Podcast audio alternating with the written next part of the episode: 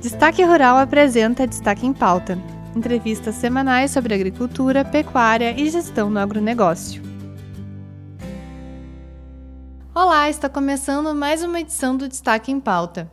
Este episódio é um pouquinho diferente. Nós vamos abordar dois assuntos: a cevada e a campanha de 65 anos da Cotrijal, O Campo nos Une. A primeira pauta é a cevada. A área desse cereal superou as expectativas no Paraná, estado que é o maior produtor do país. No Rio Grande do Sul, por outro lado, a área deve se manter estável e o estado deve registrar queda na produção. Além disso, em Santa Catarina, a área caiu quase pela metade. Então, para falar conosco sobre a cultura, eu recebo o analista do Departamento de Economia Rural, o DERAL, do Paraná, o Carlos Hugo Godinho.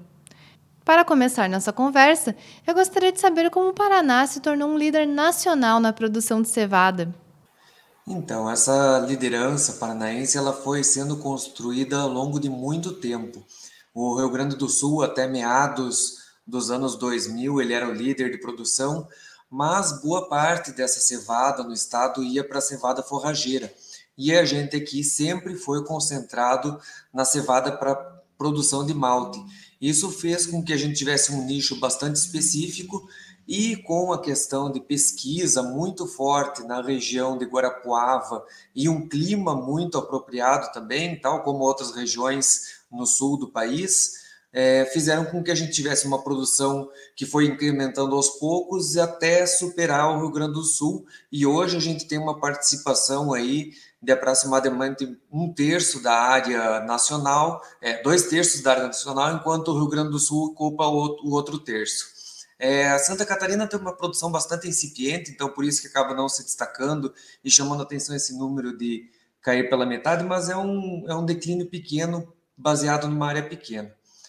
E nesta safra, houve aumento da área plantada e por quê?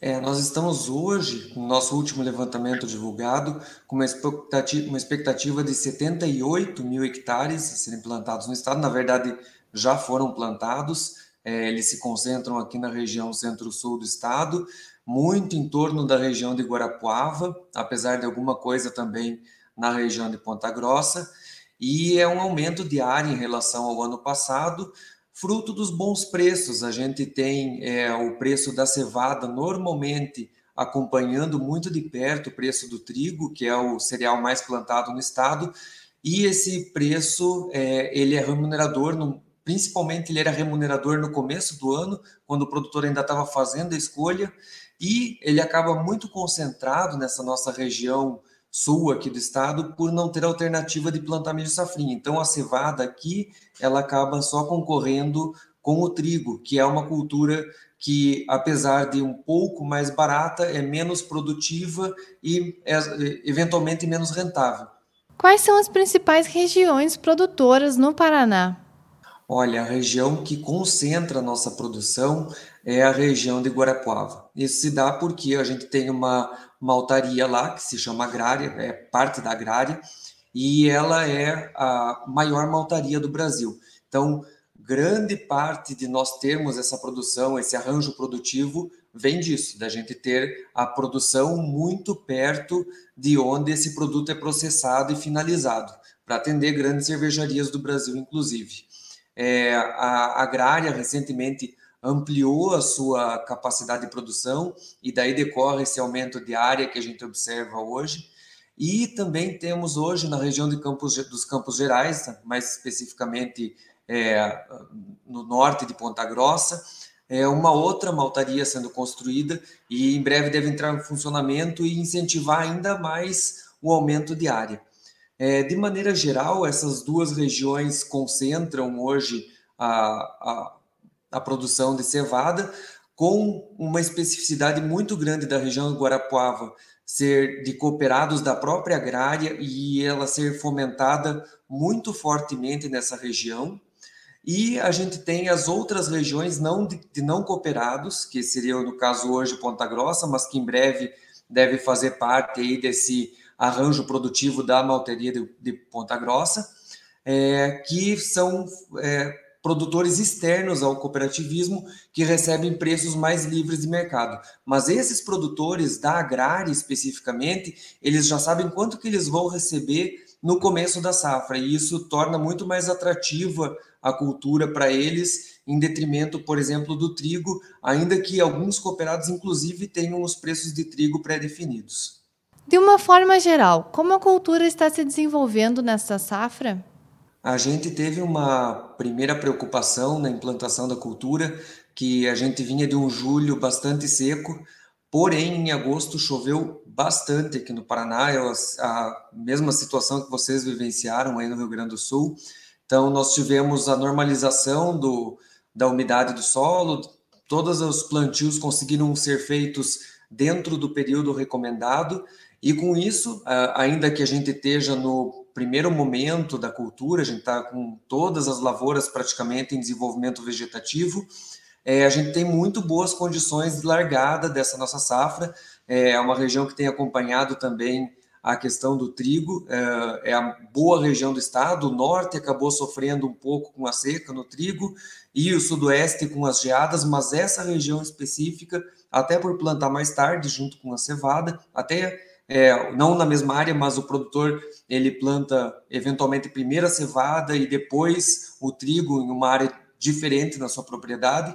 É, são culturas, é uma cultura que fica bem tardia e com isso ela é, pode atravessar esse período de desenvolvimento vegetativo é, passando por geadas, como aconteceram no sábado retrasado para a gente, é, e, e sem problemas de isso afetar a produtividade. É, a partir de setembro, a gente deve ter as primeiras lavouras entrando em floração, e a partir daí sim começa uma preocupação maior em termos de geadas, mas lembrando que em setembro já costumam ser mais raras as geadas aqui no estado, então o principal problema que a gente pode vir a ter é, nesse setembro seria a possibilidade de seca.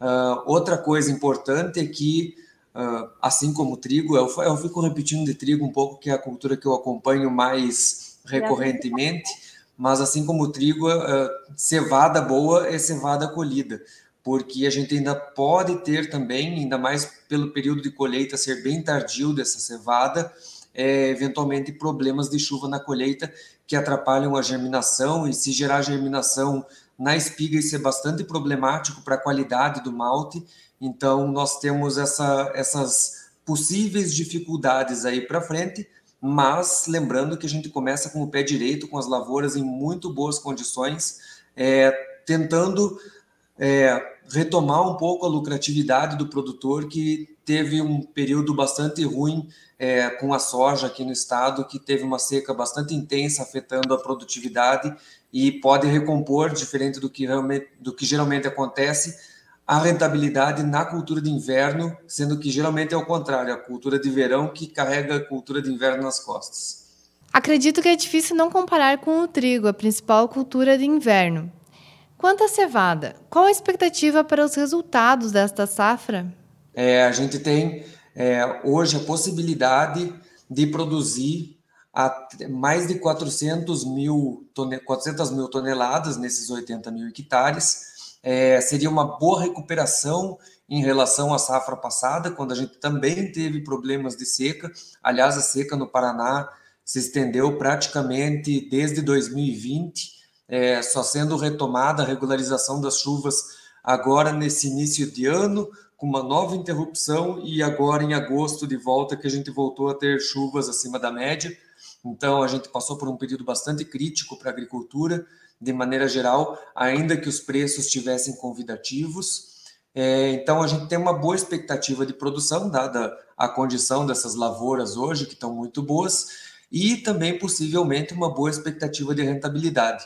Como eu falei, os preços da cevada eles acompanham do trigo, e apesar da gente ter visto no mercado internacional e principalmente no mercado interno é, um recuo recente das cotações, é, também em virtude do dólar que tem caído e acaba acompanhando as cotações internacionais, a gente tem é, observado que ainda assim pode-se ter uma boa rentabilidade dentro da cultura, principalmente para aqueles produtores que é, adquiriram seus insumos no momento anterior ao, à alta de preços do, do, no mercado internacional também de petróleo e mesmo de outras commodities, que acabou refletindo bastante nos preços de adubos e defensivos aqui dentro.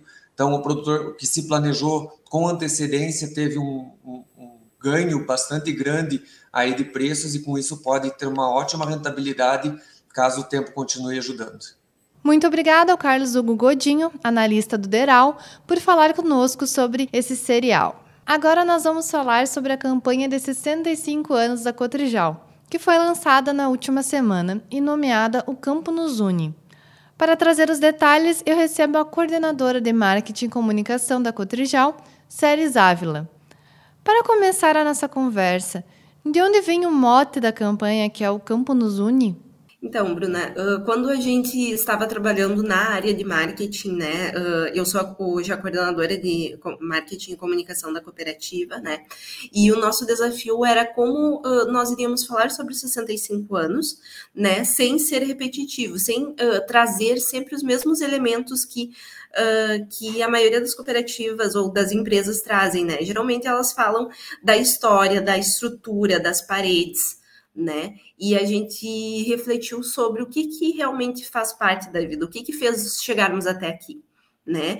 E a gente percebeu que uh, foram, foi muito mais do que as paredes, foram os objetivos, foi manter o produtor no campo, foi trabalhar em prol do crescimento da agricultura, né? De, da missão nobre de poder produzir o alimento de todos. Então, uh, isso nos trouxe um insight de uh, pensar justamente nessa linha de, de o que, que nos trouxe até aqui, o que, que nos uniu, né? A, o cooperativismo ele é forte, né? Ele traz a união como uma força, né, para superar os desafios. Ele nasceu desses objetivos. Então, a gente uh, chegou até aqui por causa do campo, por causa do agro, por causa da produção, por causa do produtor que está lá na ponta, né? Então, isso que remete o campo nos une.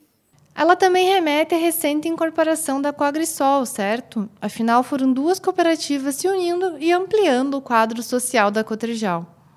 Isso, recentemente, né, em março, a gente teve a ação de incorporação, né? Hoje a Cotrijal, ela tem 53 municípios, né, 80 unidades, ela está com, com um quadro de 18.600 associados, Uh, e a gente tem, então, um, uma proporção bem diferente, né, a partir de março desse ano, com novas unidades, com novas regiões, e a gente trabalhou justamente nesse sentido de que o que, que nos trouxe até aqui é um objetivo único, é o cooperativismo, único não, né? Mas é o é duplo, digamos assim, é o cooperativismo e é aquele produtor que está lá na ponta, que é através da cooperativa muitas vezes que ele consegue se manter no campo, que ele consegue uh, produzir mais, que ele consegue ter acesso à tecnologia. A Cotrijal está completando 65 anos. Qual a importância da cooperativa para a região e o que está sendo planejado para o futuro? Então, a Cotrijal ela, é, ela tem uma representatividade bem grande dentro da, da área, principalmente para o público agro. Né? Uh, hoje é uma cooperativa agropecuária com, baseada em valores como a confiança, fazer bem feito, o cooperativismo e o foco em resultado. Então, ela tem uma solidez que hoje remete à confiança que os produtores têm conosco, né? É através dela que a gente consegue estar mais próximo, que a gente consegue levar tecnologia e uh, esses, os pequenos produtores, principalmente, eles têm a possibilidade de, de, de ter acesso a todos esses a toda a tecnologia, a todos os produtos, a créditos, através da cooperativa. Então, ela faz a diferença na vida daquele associado que está lá na ponta, né? Porque além de prover a ele alguns benefícios, ela é uma empresa que está gerando, uh, gerando lucro para ele. Né? O associado ele tem o ele é dono da sua cooperativa, né? E isso faz toda a diferença num negócio, onde tu sabe que tu tem, tu tem o teu produto, onde tu, no final do ano, você vai ter direito também às sobras, então ela tem uma, significa, uma significação muito grande para a manutenção do, do agronegócio também nessas regiões, principalmente para os pequenos produtores. Muito obrigada, Séries Ávila, coordenadora de marketing e comunicação da Cotrijal, por nos contar sobre essa campanha. Eu que agradeço, Bruna, sempre que necessário a gente está à disposição. Estamos uh, aí, contamos também com a Destaque Rural para estar levando um pouquinho dessa campanha, um pouquinho do que nos une e do que continuará nos unindo nos próximos 65 anos. Obrigada também a todos os ouvintes do Destaque em Pauta. As nossas lives são transmitidas todas as terças-feiras às 19 horas e seguem disponíveis em nosso canal do YouTube, Facebook, Twitter e no portal destaquerural.com.br. Muito obrigada e até o próximo episódio. Este podcast é produzido pela revista e portal Destaque Rural. Produção e apresentação: Bruna Scheifler. Edição: Lucas Santos.